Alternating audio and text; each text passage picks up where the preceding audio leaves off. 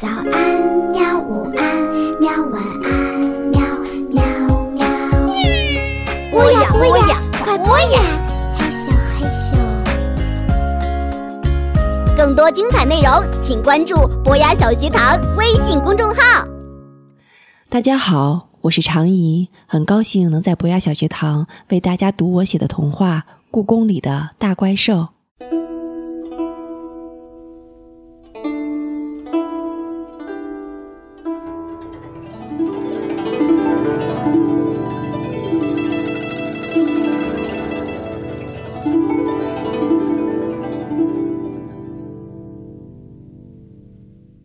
你看那些车顶上亮着橙色车灯的车，多神气！天马指着故宫门前马路上川流不息的车流说：“有什么神气的？那不过是普通的出租车而已。”我坐在天马身边说：“你们会有点奇怪吧？在故宫高高的宫墙里，我们是怎么看见马路上的出租车的呢？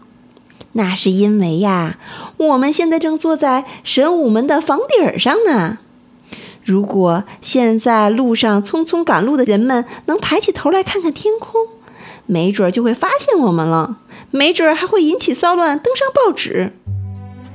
可是却没有一个人这样做，大家似乎都只盯着脚底下或者正前方。天已经快黑了，人们一心赶着回家。我的梦想就是成为一辆出租车。淡紫色的天空下，天马慢悠悠地说：“什么出租车？”我张大嘴巴，可以追风、随意在天空飞翔的天马，梦想居然是成为一辆出租车，是开玩笑吗？我看着它，天马雪白的翅膀和鬃毛在微风中轻轻飘动，天蓝色的眼睛看起来很认真。是啊，我比那些汽车可跑得快多了。你知道出租车是干什么的吗？也许在故宫里生活的天马只是把出租车当成跑得快的汽车了吧？当然，从二十年前我就开始听人们说出租车了，怎么会不知道？天马对我小看他有点不满。那种工作，每天都不同的顾客说：“您去哪里？”然后一边聊天一边去一些也许从来没去过的地方。想想就觉得有意思。看来天马还真的是想坐辆出租车呢。出租车可是很辛苦的，我劝他。我从来不觉得飞翔是件累人的事儿。那你打算怎么收费呢？这个我倒也没想过。天马皱着眉头，但很快又高兴起来。能做这种工作的话，即使不收钱也成啊。哇，免费都想去做的工作，我开始认真考虑帮助天马成为一辆出租车了。哇，免费都想去做的工作，我开始认真考虑帮助天马成为一辆出租车了。其实你可以成为故宫里面的出租车啊，我对天马建议。故宫里的出租车，故宫也很大呀。对于很多小动物和怪兽来说，即便是在故宫，从一个地方到另一个地方也是件很累人的事。要知道，故宫可有一百零一个足球场那么大呢。鸟儿们还好，刺猬、猫啊、狗啊、老鼠啊，要是想去另一个地方，就是爬一天也不一定能爬到。你说的对，天马一下子来精神了。而且故宫里还会有些顾客。比如说新来的野猫啊，探亲的老鼠什么的，他们对故宫一点都不熟悉，正需要你这样的出租车为他们引路。这样听起来，我可得快点行动才成。天马一下子站了起来，四只雪白的马蹄儿跃跃欲试。天马出租车听起来还挺不错的，我点点头。但是怎么才能让大家知道天马出租车呢？天马有些疑惑地说。这个好办，我拍着胸口说：“我让梨花在故宫怪兽坛上给你登一则广告就成了。”真的，包在我身上。就在这个时候，不远处传来了妈妈的呼唤声：“到了吃晚饭的时间了。我拍拍屁股，我要走了。那就请你来坐天马出租车的第一位客人吧。说着，天马俯下身，太棒了！可千万别被我妈看见了。我高兴地骑在天马的背上，天马的后背就像丝绒沙发一样的光滑柔软，可真舒服啊！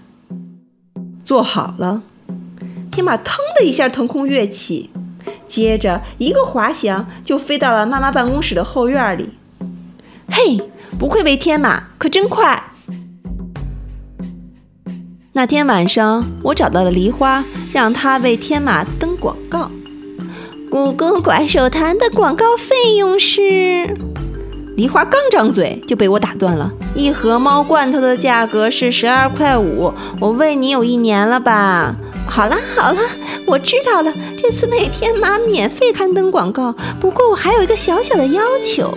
梨花不甘心地说：“什么要求啊？天马要接受我的采访。”成交。这之后很长一段时间，我都没到故宫去玩。期末考试就要到了，一放学，妈妈就会把我送到首都图书馆里去复习功课，直到她下班再把我从那里接走。虽然学习很紧张，倒是我却经常惦记着天马，不知道天马的出租车开得怎么样了。期末考试结束后，我终于又可以和妈妈进故宫玩了。喂，你知道天马的出租车开的怎么样了吗？我一边往梨花盘子里放猫罐头，一边问。梨花狼吞虎咽地吃着猫罐头，我一段时间没喂它，它都瘦了。听说生意挺好，他含糊不清地说，嘴里面全是罐头。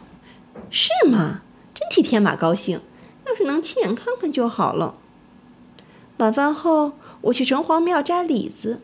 正是李子成熟的季节，城隍庙的李子树上挂满了果肉饱满的李子。突然一阵风吹过，天马轻轻地落在了我的身边，它的头上点着一颗亮着橙色光芒的珠子，就像是出租车上的橙色车灯，变得更神气了。嘿，这珠子哪来的？是龙送的，他看了广告，也来乘坐我的出租车。这颗龙珠是他付的车费，说可以帮我在夜晚照明。天马得意地说：“龙说这是他这辈子第一次坐出租车呢。”原来龙也这么喜欢凑热闹啊！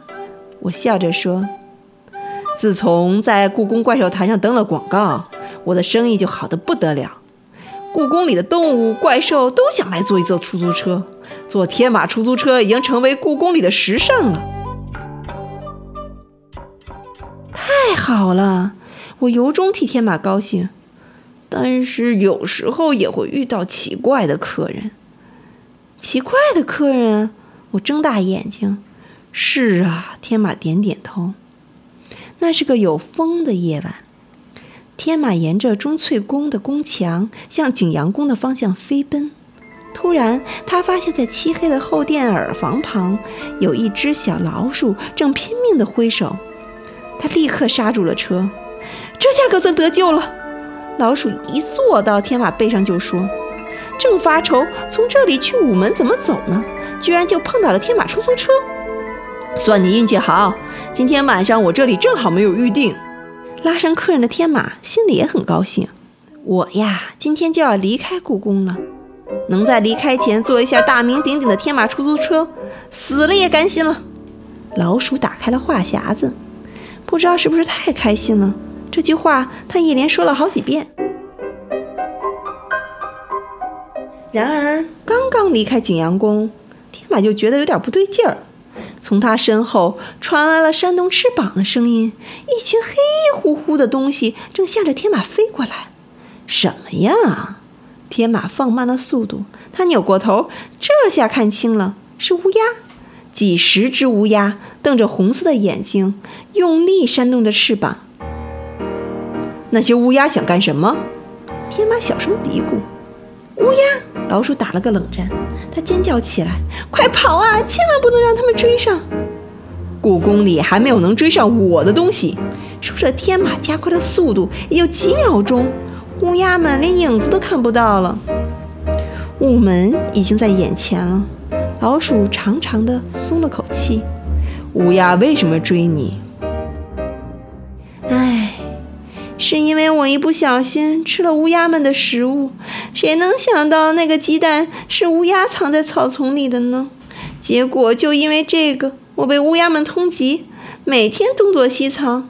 如果再在故宫里待下去，没准哪天就被乌鸦们当食物吃掉了。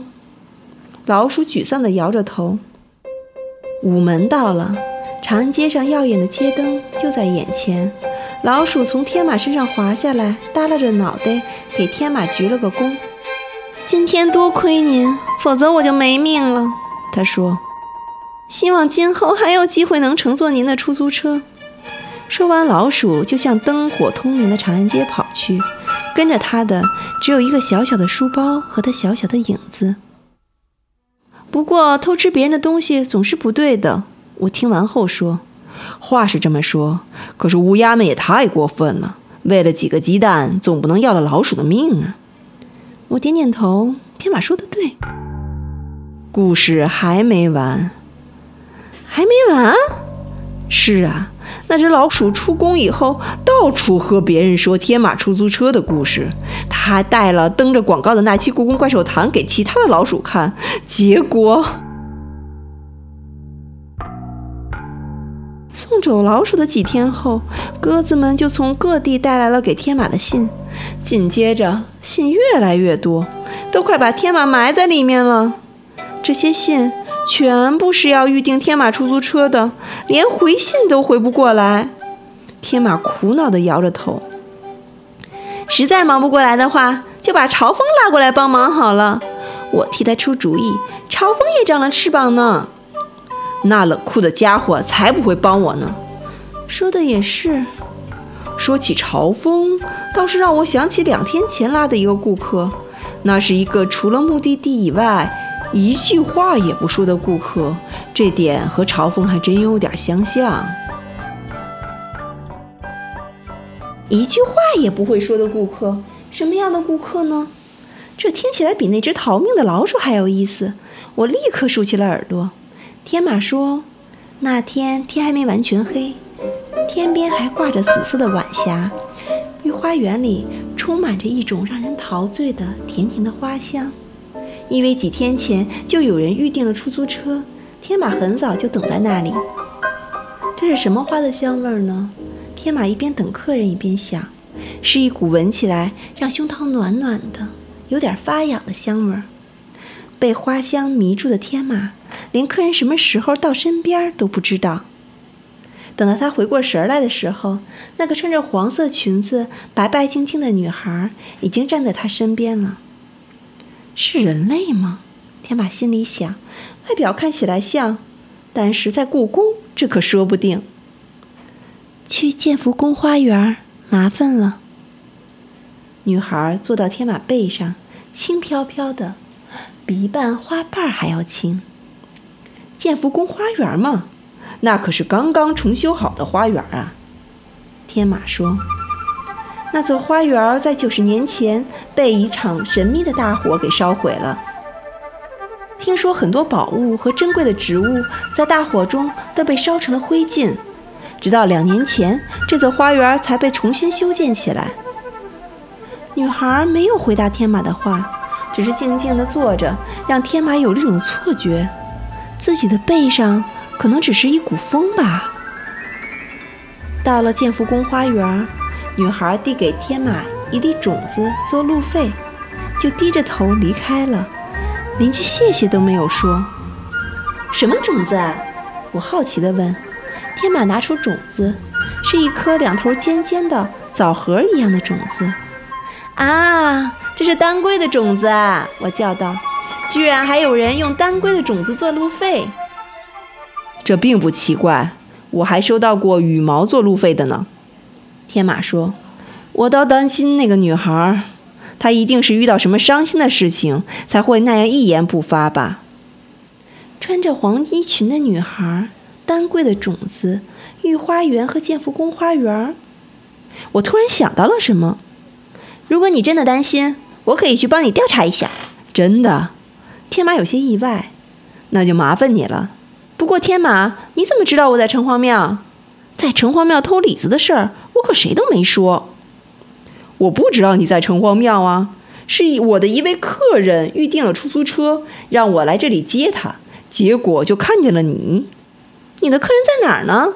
我四处望，城隍庙里除了我和天马，看不到其他人呢。就在这时，一个特别细小的声音从我脚底下传过来：“我在这儿啊！”